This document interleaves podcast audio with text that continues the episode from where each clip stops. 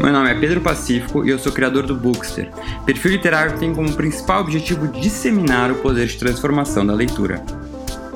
Neste podcast, eu recebo convidados plurais e com diferentes formações para compartilhar com a gente não só um pouco da sua relação com a leitura, mas também as suas próprias histórias. Histórias essas que muitas vezes deram livros ou poderiam dar.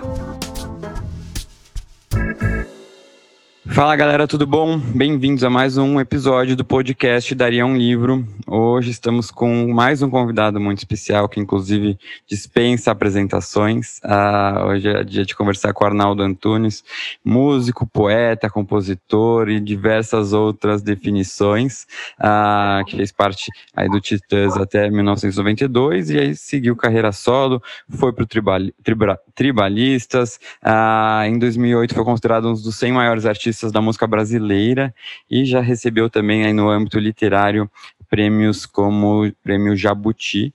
Ah, e a gente vem falar aqui um pouquinho sobre a última publicação dele, que acabou de sair aí ah, em 2021, que é o Algo Antigo, pela Companhia das Letras, uh, que também é um livro de poemas. A gente vai conversar um pouquinho sobre isso e também sobre a história dele como leitor.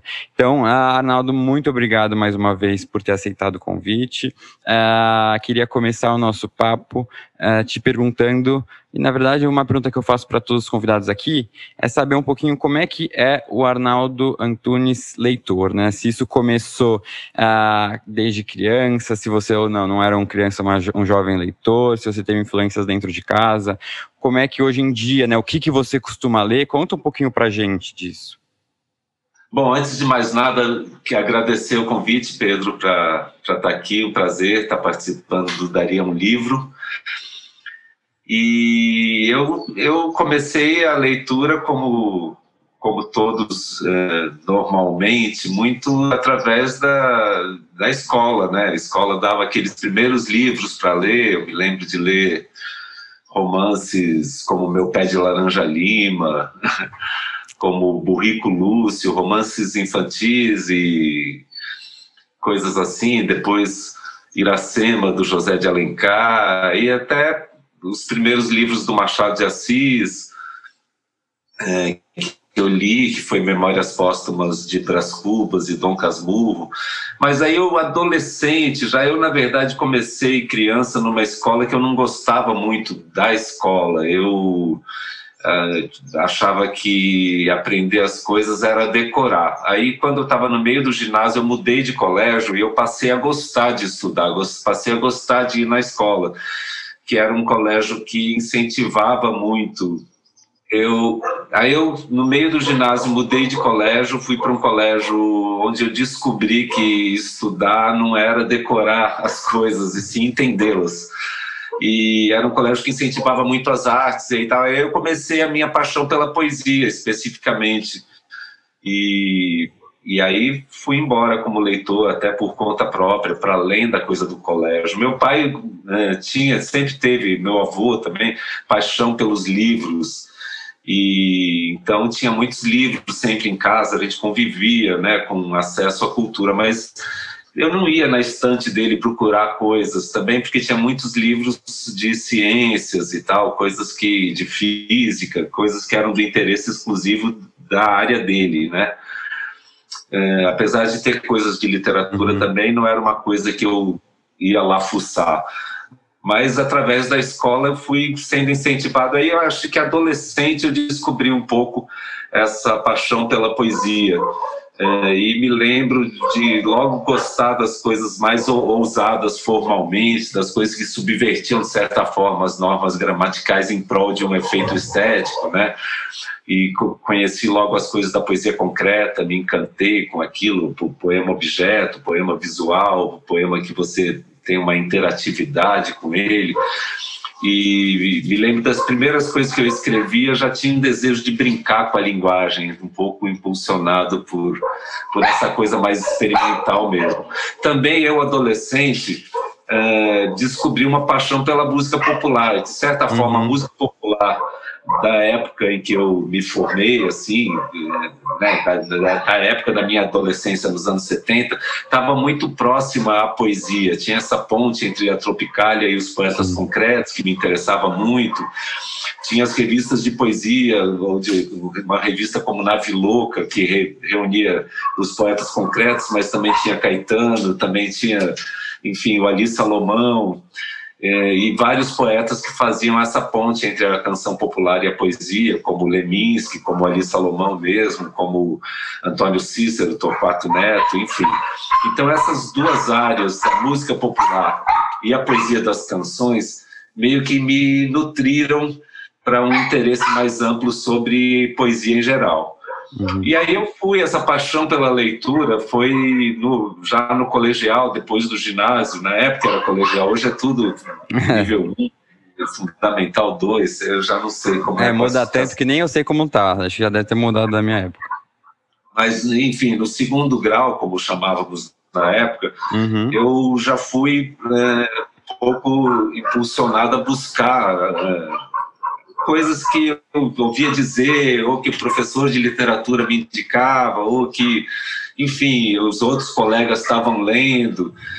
E aí, aí fui embora, né? Aí, enfim, milhares de coisas. Descobri Guimarães Rosa, foi uma loucura. Descobri, enfim, não só os poetas concretos, mas poetas que tinham afinidade com a poesia concreta, né, de todas as épocas, né, porque eles fizeram também um trabalho de redescoberta. Então, poetas como Souza Andrade, como Oswald de Andrade, é, como Gregório de Matos, enfim. E aí a literatura internacional, aí a gente vai para os clássicos, Homero, vai diferentes traduções, né? Eu me encantei uhum. quando li Homero na tradução da, do Dorico Mendes, que traduziu a Ilíada e a Odisseia, que é uma tradução mais antiga e muito interessante formalmente, assim, na recriação do, do texto original grego, né?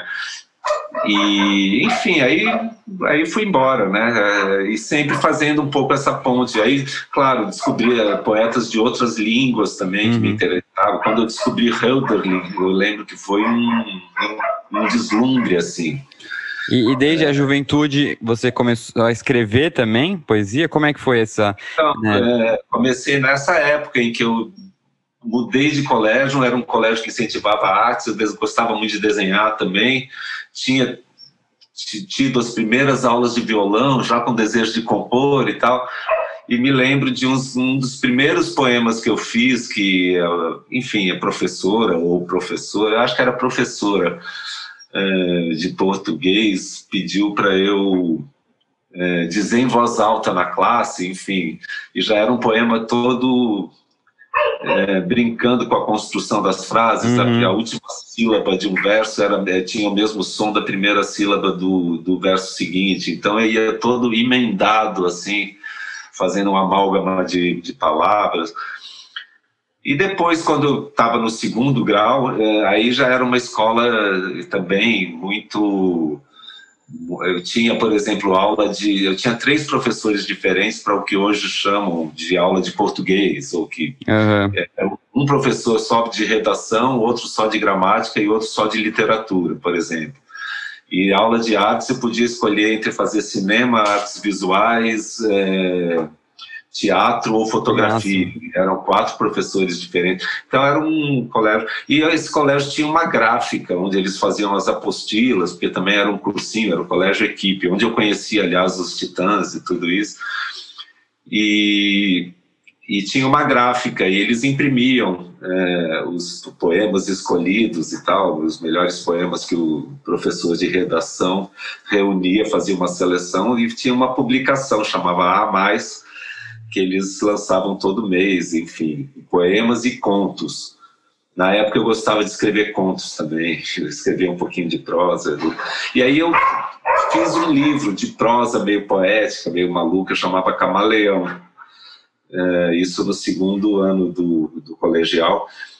E fui até o diretor pedir se eu podia imprimir na gráfica da escola. Eu imprimi, fiz um lançamento, aquilo também depois que eu acabei o colégio, fiquei com uma parte da edição, eu vendia em bares, assim, pela cidade de São Paulo, nas ruas, em porta de teatro, era um jeito de eu descolar uma grana também. E aí eu comecei a fazer as minhas primeiras edições já em xerox, enfim. Uhum. que máximo foi... isso.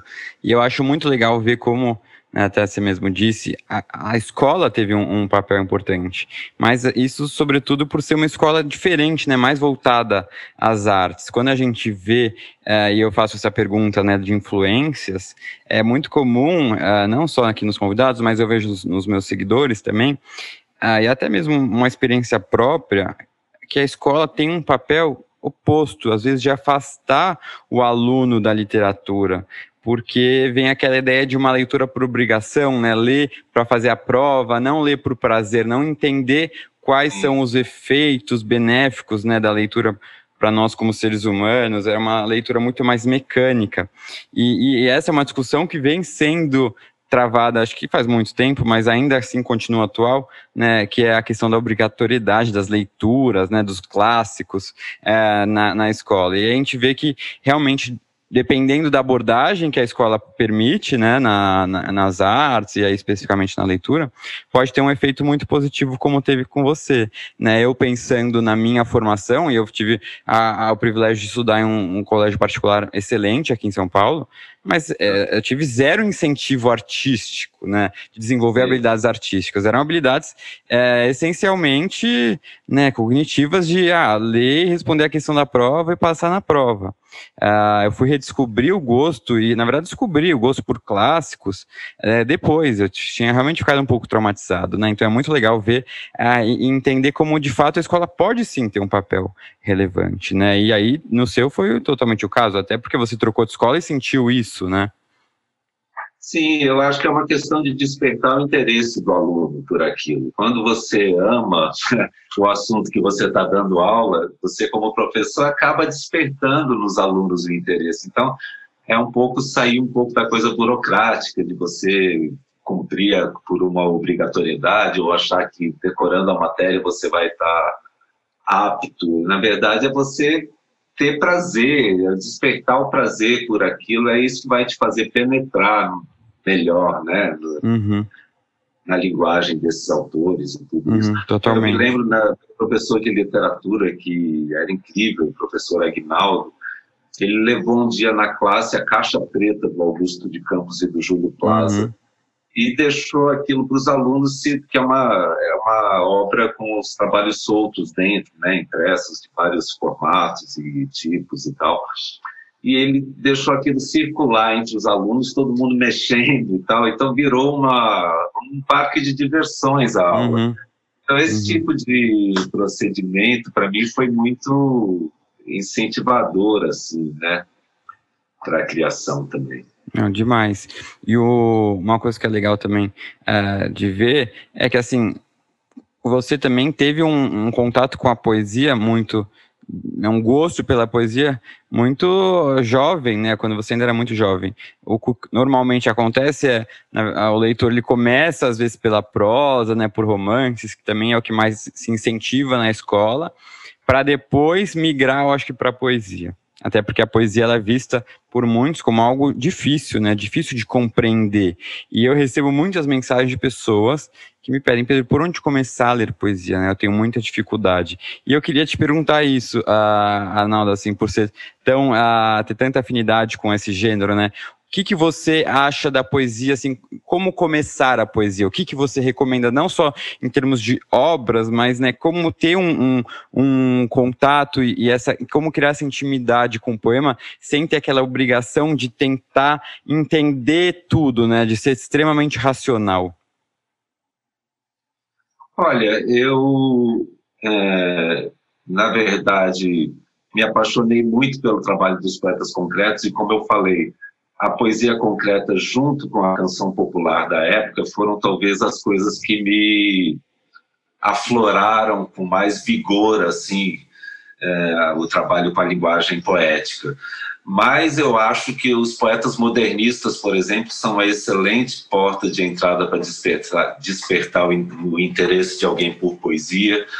Acho que Oswald de Andrade, Mário de Andrade, Drummond, João Cabral, enfim, esses poetas eu acho que já são encantadores muito de imediato, assim, acho que vale muito a pena é, como um caminho de, de interesse. E a poesia concreta, claro, Haroldo, Augusto, Décio, aquilo para mim era um, uma coisa muito viva, muito sempre foi, né? O trabalho deles, Augusto, agora completa esse mês 90 anos e continua produzindo e mas, enfim, acho que as primeiras coisas com as quais eu me identifiquei são essas. Não que necessariamente isso seja uma, uhum. uma iniciação recomendável para qualquer tipo de aluno, né? Mas foram as primeiras coisas que me despertaram assim para a poesia. Acho que os poetas modernistas, os poetas modernistas, uh, Oswald, Mário, enfim, e Drummond e, e João Cabral. Cabral foi o... uma descoberta também.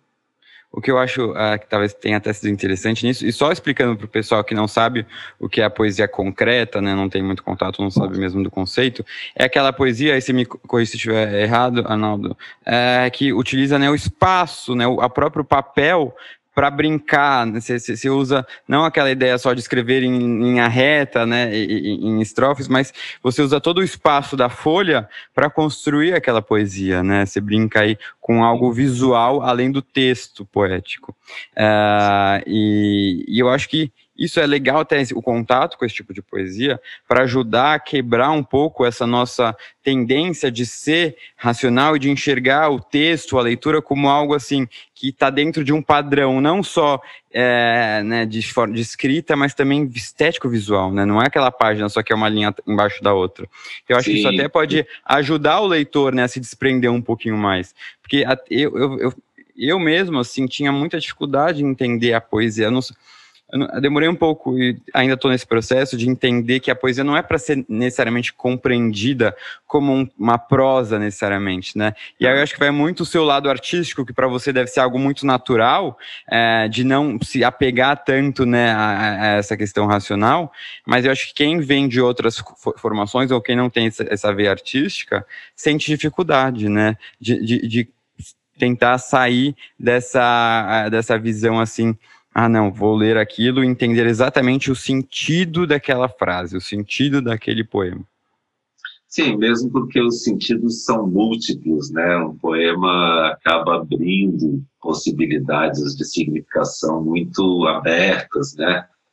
E é um objeto onde uh, se condensam os sentidos e de certa forma ele é interpretável assim de muitas formas.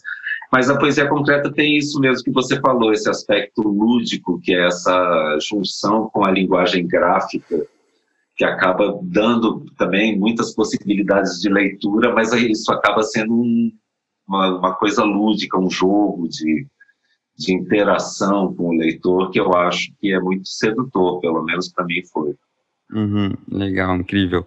E até falando um pouquinho dessa sua, uh, da relação com a, com a poesia, né, com poema, uh, acho que nesse momento assim tão difícil que a gente está vivendo, né, ainda em pandemia, quarentena e também politicamente uh, crises, como você acha que a poesia, ela, você acha que ela ganha uma importância maior num cenário como esse, né? Ela pode ter um papel de escapismo, né? Ou também ser utilizado às vezes como uma própria crítica ao, ao cenário que a gente está vivendo?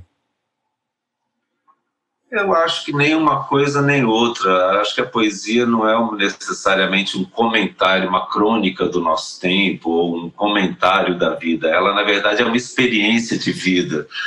Isso é uma, é uma coisa que proporciona, de certa forma, uma formação da sensibilidade, da consciência das pessoas. Então, ela cria uma, uma realidade de você experimentar, de certa forma, os, os sentidos, né?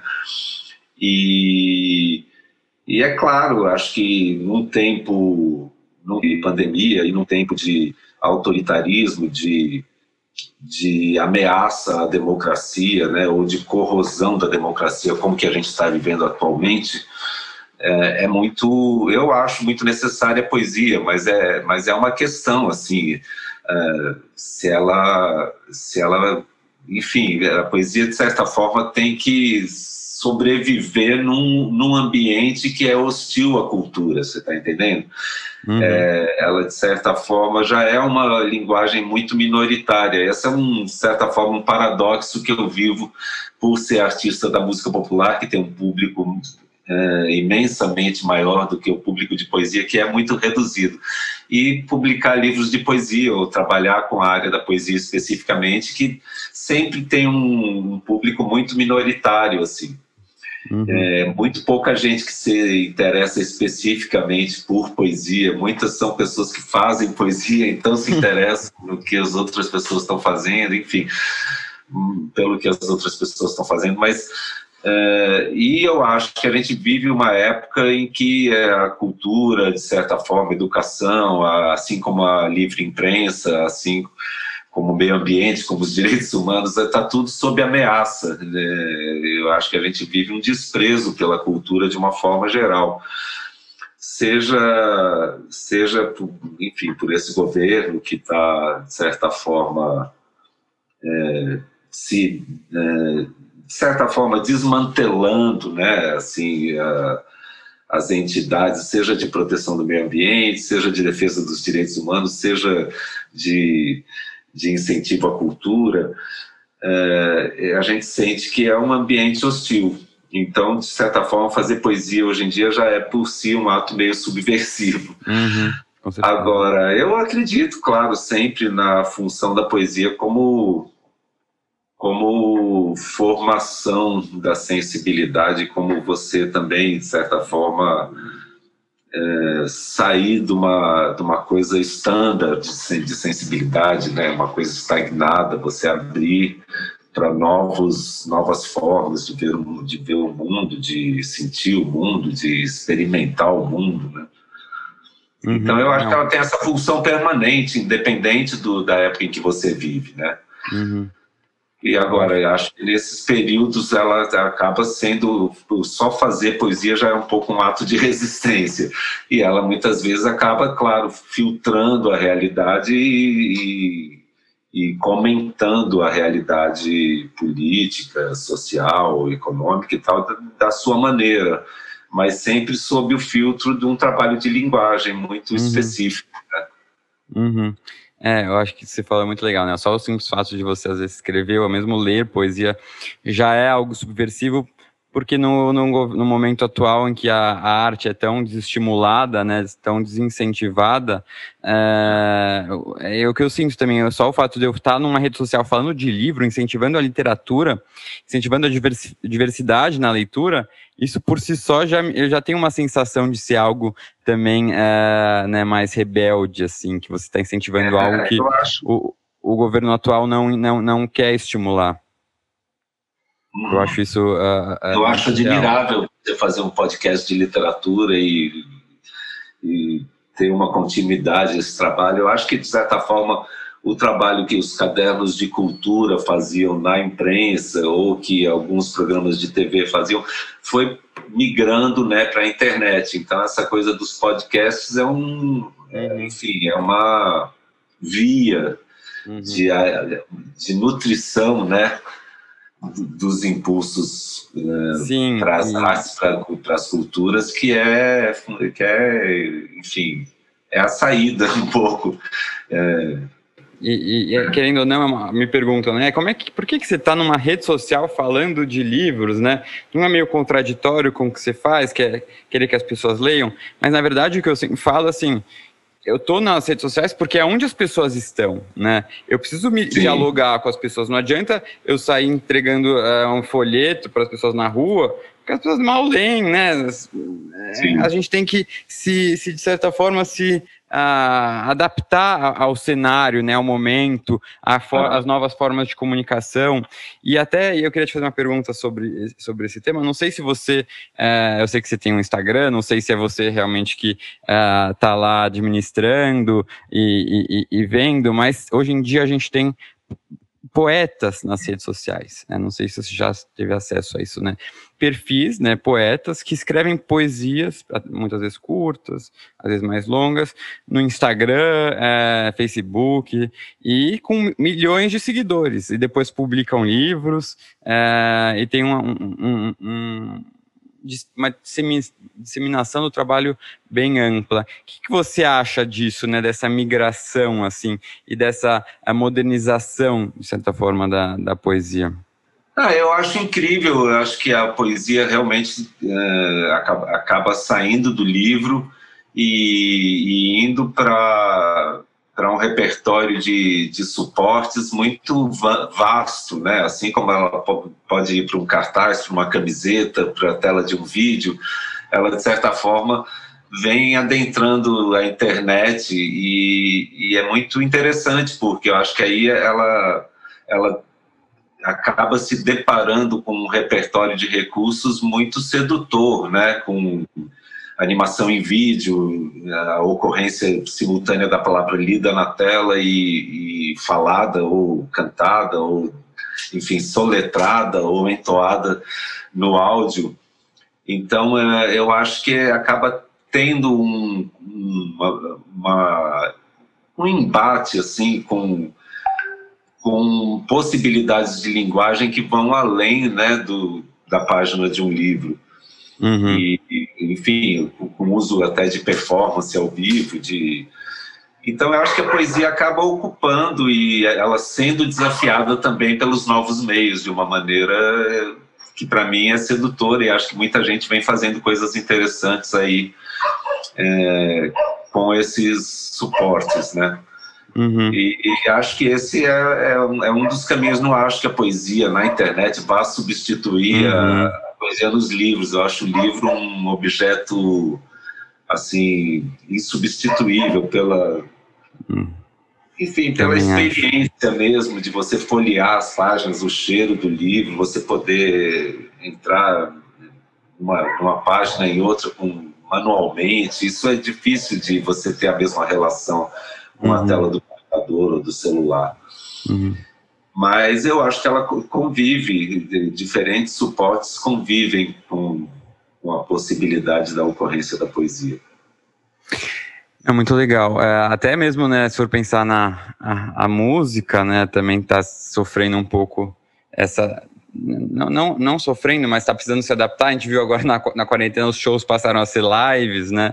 A gente vai se adaptando para conseguir e continuar atingindo as pessoas. E aí isso vem num ponto que eu queria conversar com você, que eu acho muito, uh, deve ser muito interessante para você ver isso e, e, e, e, muito claro, eu acho que deve ser a diferença e até você já falou um pouquinho sobre isso de lidar com o público uh, em relação à, à, música popular brasileira, né? E com outro público de poesia, de literatura, né? É, quão diferente são esses públicos, né? E o, o quão diferente é lidar com essas pessoas, porque deve ser, primeiro, um número muito menor né, de leitores que você vê. É, isso, de certa forma, te desestimula, ou não, às vezes estimula até mais a querer chegar a um número maior de leitores quando comparado com a, a música. Como é que é essa dualidade para você? Olha, eu acho que é muito diferente o público da música popular, que é uma linguagem de cultura de massa, que toca no rádio, na televisão, você canta num palco para milhares de pessoas, enfim. Uh, é toda uma natureza da canção popular é, é, é, já, já, de certa forma, impõe uma situação de um público muito mais vasto do que o público de poesia especificamente.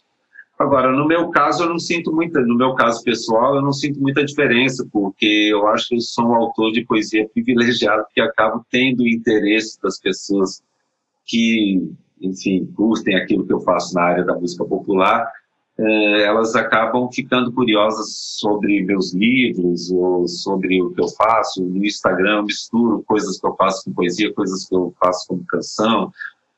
Agora, eu é, sempre fiz muitos shows, estou sentindo muita falta de fazer show atualmente na pandemia, enfim, sinto muita saudade desse descarrego de energia que tem junto com o público, né? Mas eu fazia mais shows e ocasionalmente eu fazia alguma performance de, po de poesia quando eu era convidado ou para um festival ou uma feira de livros. Eu fazia muita, muitas vezes fora do Brasil, festivais de performance também.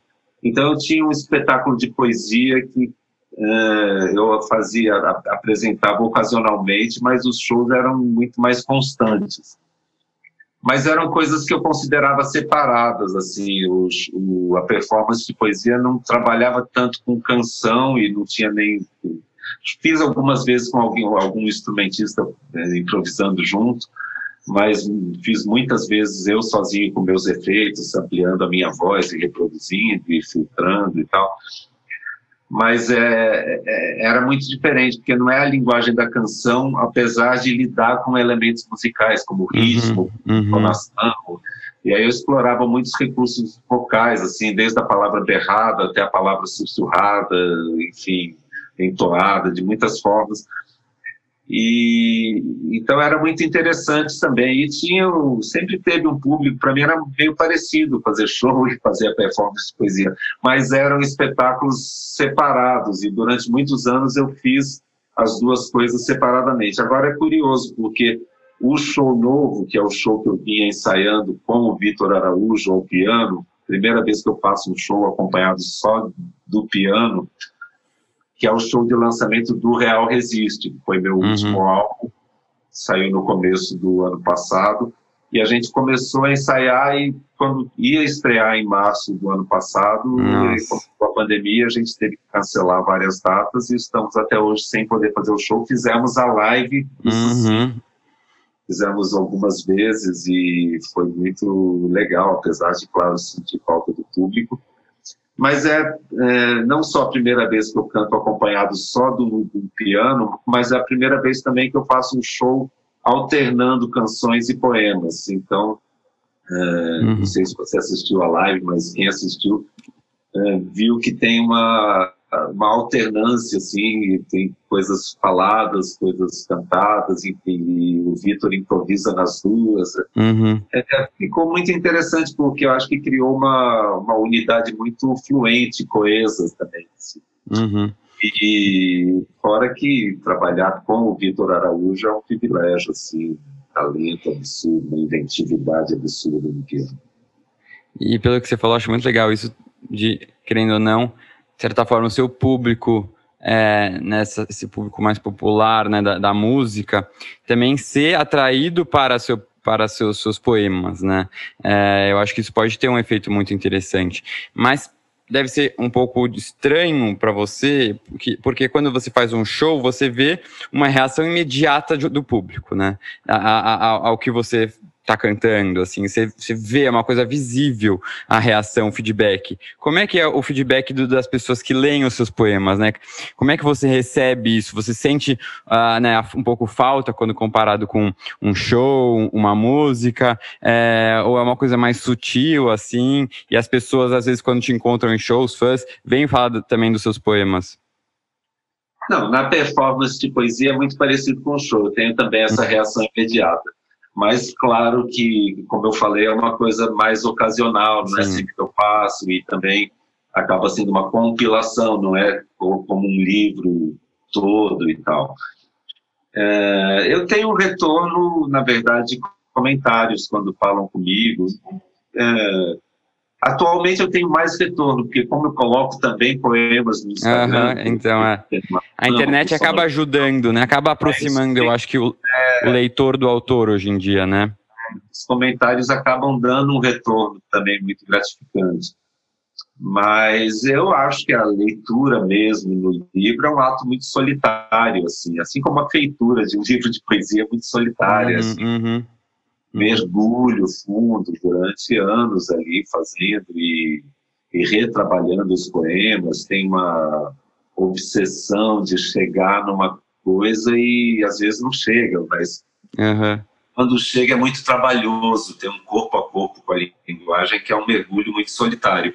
E assim também a leitura de poesia, você para ali para ler, de certa forma é um ato mais contemplativo, né, do que...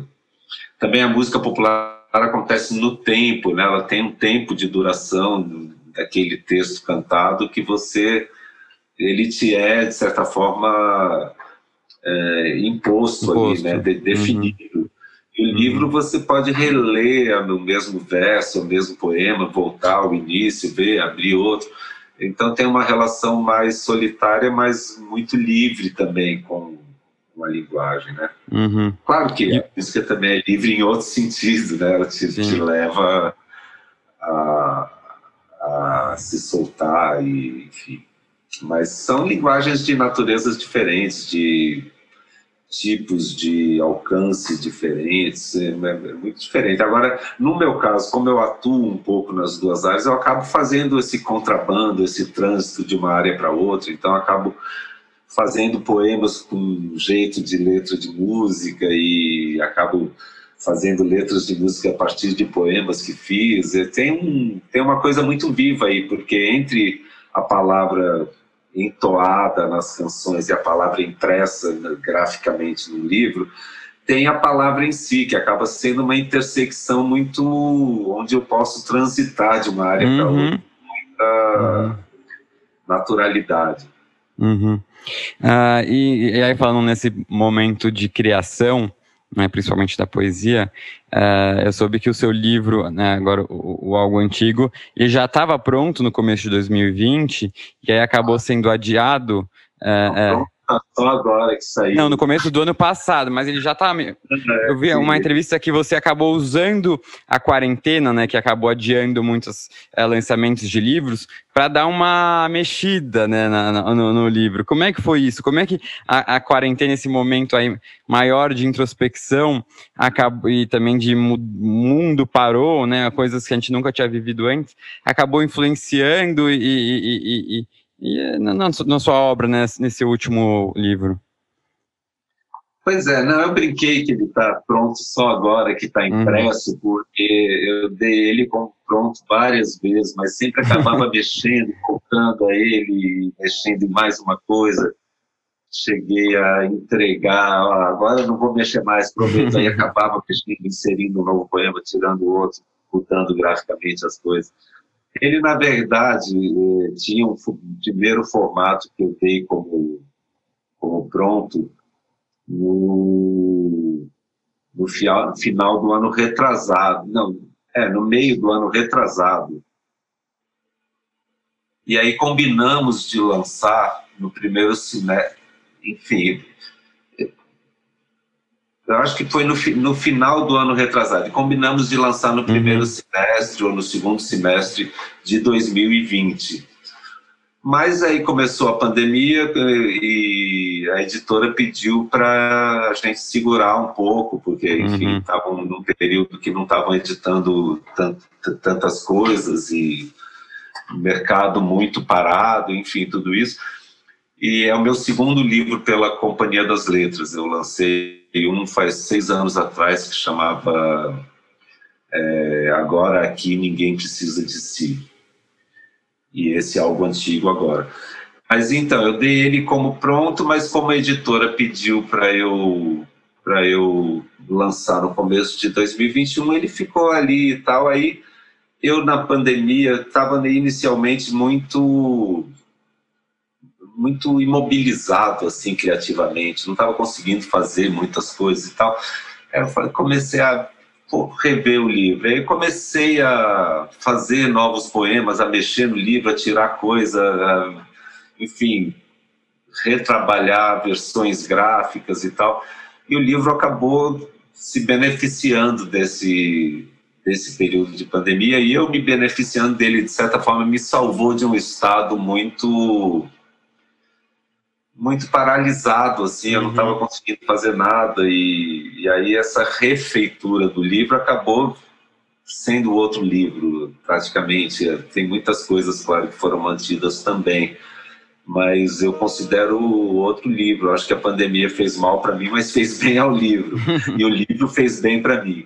Uhum. Então, agora eu considero ele pronto, mas mesmo durante Mas ainda quer mudar algumas coisas, assim. Mesmo durante a pandemia, eu dava como pronto e depois acabava não resistindo e mexendo em alguma coisa. Enquanto ele não sai impresso, parece que nunca está pronto. É essa, uhum. é, e é bom não, não, ler mais agora, senão já vai querer mexer em alguma coisa, né? É... Não, agora parece que é engraçado quando sai, assim, quando você pega livro mesmo, você já uhum. lê com um olhar, com um olhar distanciado, como se fosse um leitor que não é mais você que fez, deixa uhum. de ser meu aquilo, sabe? Uhum. É uma, tento legal isso.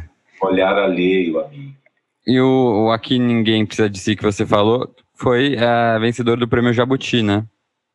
Sim, sim. Isso é. foi de 2015. É muito incrível isso, né? Você como, ah, né, com, conhecido mais como cantor e compositor, né, ganhar um prêmio de tamanha importância na área de literatura. Acho isso muito, muito legal e mostra também que a gente não precisa só ficar preso, né, a, um tipo de, uh, ah, você vai, você é cantor, você é isso. É, a gente pode uh, viajar nas nossas habilidades, desenvolver novas. Até eu sou um pouco assim, porque eu sou advogado e agora tenho esse projeto de livros, então, e, e é muito libertador, né? Se se permitir é, fazer isso, assim. E eu acho que cada vez mais as pessoas não querem ficar dentro só de um rótulo, de uma caixinha. Uh, e falamos de poesia, mas você tem vontade, você falou até que já publicou né, seus contos uh, no começo da juventude, você tem vontade de escrever romance, algo do gênero? Não, eu faço algumas, algumas coisas que são um híbrido de prosa e poesia. É, mas ainda elas acabam entrando nos meus livros. Eventualmente eu publico alguma coisa de prosa ensaística em, em outros veículos, né? ou seja, na imprensa, ou como prefácio de algum livro, enfim. Eu até reunir, na verdade, tem dois livros de, de, ensaios, assim, que é o 40 Escritos e os e outros 40, o intervalo entre eles de uns uhum. 10, 15 anos, coisa assim. E e é, de certa forma, é uma, é uma prosa uh, a partir, enfim, é muito reveladora da maneira como eu olho esteticamente as coisas a partir do trabalho de outras pessoas, né? Uhum. E, mas, e tem um livro que é de prosa poética, que aliás ganhou na época também o prêmio Jabuti de 92, que é o As Coisas, que é, enfim, é são poemas em prosa. Esse, essa híbrido aí tá. Agora, fazer uma prosa narrativa, como um romance ou como conto, né, dentro desses desses formatos, eu não me vejo fazendo assim. Pelo menos não é algo que esteja muito nos planos. É, é como um projeto. Uhum. E você, eu, além... na verdade, escrevia uma coisa mais de prosa quando adolescente, como eu te uhum. contei né, no começo do programa. Uhum. E, e, você, além de ler bastante poesia, você também falou que lê prosa, certo? O que, que é, pudesse falar para a gente, assim, livros que te marcaram? Pode ser recentemente ou pode ser é, na adolescência, quando a gente fala de prosa. Ah, Grande Sertão Veredas, sem dúvida. Memórias Póstumas de Brás Cubas. É, Raiuela, o Jogo da Amarelinha, do Cortázar é, ficções do Borges, é, que mais? Ah, tem Só classicões, né? É, tem muita coisa. E, e, leituras recentes que você fez e indicaria? Tem alguma que vem à cabeça? Eu, eu li Os Detetives Selvagens do Roberto uhum. Polanho, sei, um librão assim.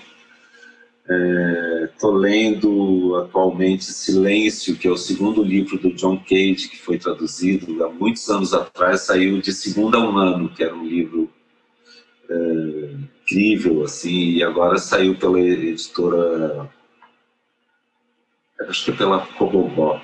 Enfim, esse livro Silêncio.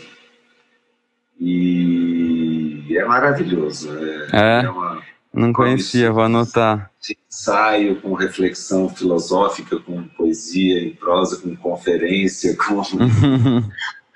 um pouco Cage. de tudo. Na verdade, um músico que também era poeta, também era filósofo, fazia essa. Mas aí, que mais que eu li recente? Eu li muita coisa de ensaio, eu li Arte como Experiência, do John Dewey, não sei se fala Dewey ou Dewey, que é um livro do começo dos anos 40, 50, de um americano. Mas essa coisa, Arte como Experiência, é, o título me seduziu, eu achei uhum. fascinante, assim. É um livro sobre filosofia da arte, de alguma forma. Uhum muitos exemplos práticos. Mas de prosa, assim, eu acho que além do Bolanho, eu li, eu tenho que me lembrar. É, eu te entendo, a, a gente esquece. O Mayakovsky, li, ah, li esse livro, e entrevistas do João Gilberto. É, Não, mas... Li o retrato do artista quando jovem do Joyce, que eu não tinha lido.